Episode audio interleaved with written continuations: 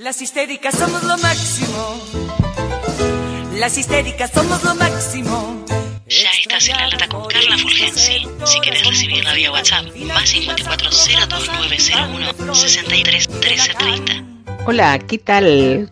¿Cómo le va, mi querido laterío? ¿Cómo andan? ¿Cómo se preparan para transitar todo este camino electoral que, como les dije, creo no equivocarme tanto, trae encriptado un paquete de negociaciones de aquí al 2023. El oficialismo pugna por sumar las bancas que necesita para tener quórum propio en la Cámara Baja. Y la oposición no sabe cómo encajonar la mar de despelotes que tienen adentro. Se han visto cosas espeluznantes. Y no te hablo solo a nivel provincial. El oficialismo ha decidido en Cava lo que pasaba en todo el país, con una actitud dirigencial, se podría decir, sea la que te guste o no, poniendo todos los patitos en fila, pero insisto, con una serie de negociaciones que se van a mantener herméticas en la medida que vayan corriendo los tiempos. De aquí a las paso, la oposición va a sumirse en una disputa interna que yo no quisiera llegar a decir que es descarnada, pero que va a ser virulenta, te lo garantizo, de acá a la China. Periodísticamente, a nivel local, la mañana los medios, los portales, reflejaron nada más que datos fríos. Mañana tibia. En lo personal, no estuve pendiente de los nombres, ni esperando tener la primicia de esta o cual, sino tratando de entender el mosaico político y cómo se va a transitar de noviembre al 2023. ¿Y qué del resultado de estas negociaciones para que se lleguen a estas listas se pueden llegar a cumplir o no? ¿Cuál es el valor de la palabra? Saber si alguien patea el tablero. Esto es lo que yo me pregunto. Y cuando se lanza un nombre, no me preocupa el nombre, me preocupa el sector al que representa y el enroque político que se pudo haber hecho, qué se cede y qué se pone en resguardo.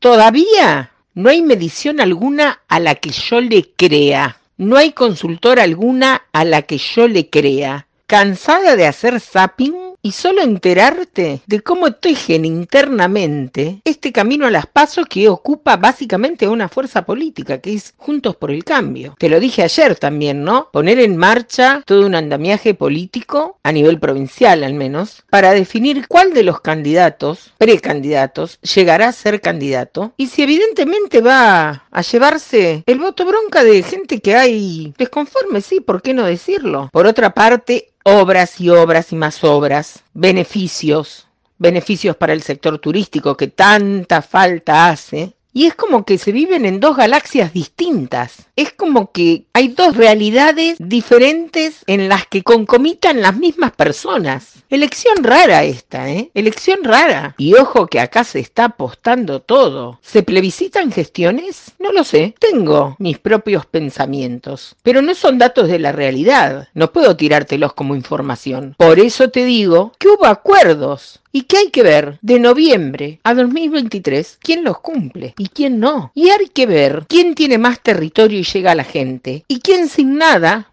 más que con un discurso pacifista casi pastoral, puede llegar a sumar votos. Por eso yo te digo, informate, lee, averigua. ¿Te rompe las pelotas? Seguramente que sí, pero no es un voto para subestimar ni para despreciar. Es mucho lo que hay en juego, muchísimo, muchísimo. Nada más y nada menos de cómo intentamos imaginar una, una Argentina renaciente, una Argentina que de a poco vaya saliendo de esta pandemia cruel, una Argentina que pueda salir de ese 50% de economía que se desarrolla en el mercado informal, de una Argentina de la que se pueda salir de la pobreza infantil, de una Argentina en la cual, aún en la propia boca y palabras del ministro de Desarrollo Social de Nación, Arroyo, se dijo, dijo él, que aún trabajadores no precarizados en el mercado formal y con recibo de sueldo son pobres, porque no llegan, porque la especulación del dólar te corre todos los días porque los grandes supermercadistas viven ciertamente en un mundo de insensibilidad estrepitoso. Iba a decir asqueroso. Y sí, me sale asqueroso. ¿Qué querés que te diga? Alimentación, salud, seguridad social, los deberes indelegables que tiene el Estado. Me quedé pensando todo esto desde ayer. Por eso te,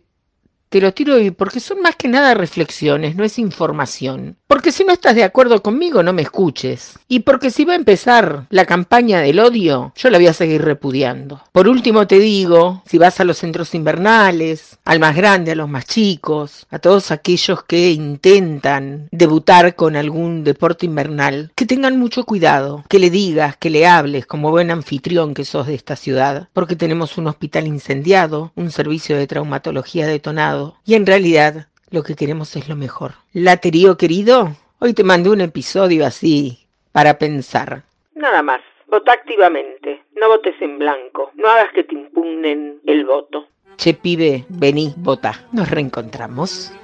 La producción periodística y locución es de Carla Fulgensi. Seguí a La Lata en Spotify y en Twitter, arroba carla-fulgensi con Z. Se dicen muchas cosas, mas si el bulto no interesa, ¿por qué pierden la cabeza ocupándose de mí? Yo soy así